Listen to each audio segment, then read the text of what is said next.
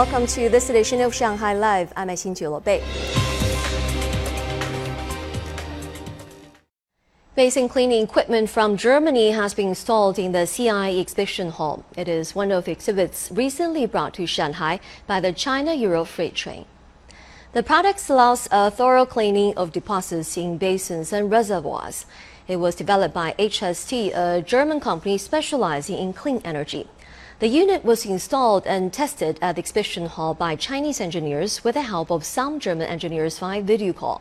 Operators of the China Europe freight train that runs between Shanghai and Hamburg say the overland mode of transport is 17 days faster than sea freight and 80% cheaper than air freight.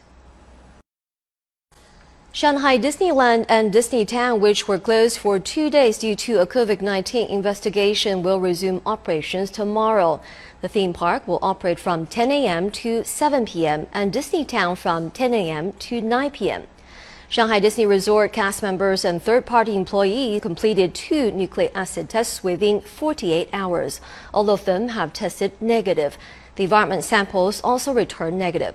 Visitors with tickets for the last two days can contact the vendor and get a refund or exchange their tickets for a new date. Australian Prime Minister Scott Morrison shot back at French President Emmanuel Macron yesterday after Macron accused Morrison of lying to him over an abandoned submarine contract in September. Li Shuran has more.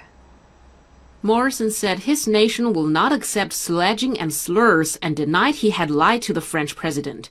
He said he had explained to Macron that conventional submarines would not meet Australia's strategic interests when the two leaders met in Paris in June. I've got broad shoulders, I can deal with that. But those slurs, I'm not going to cop sledging of Australia. I'm not going to cop that on behalf of other Australians.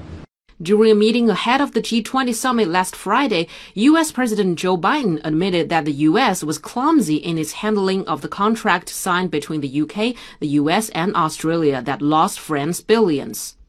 Relations between France and Australia blew up in September after Australia cancelled a 90 billion Australian dollar deal with France to build 12 submarines and instead negotiated a defense pact with the US and the UK.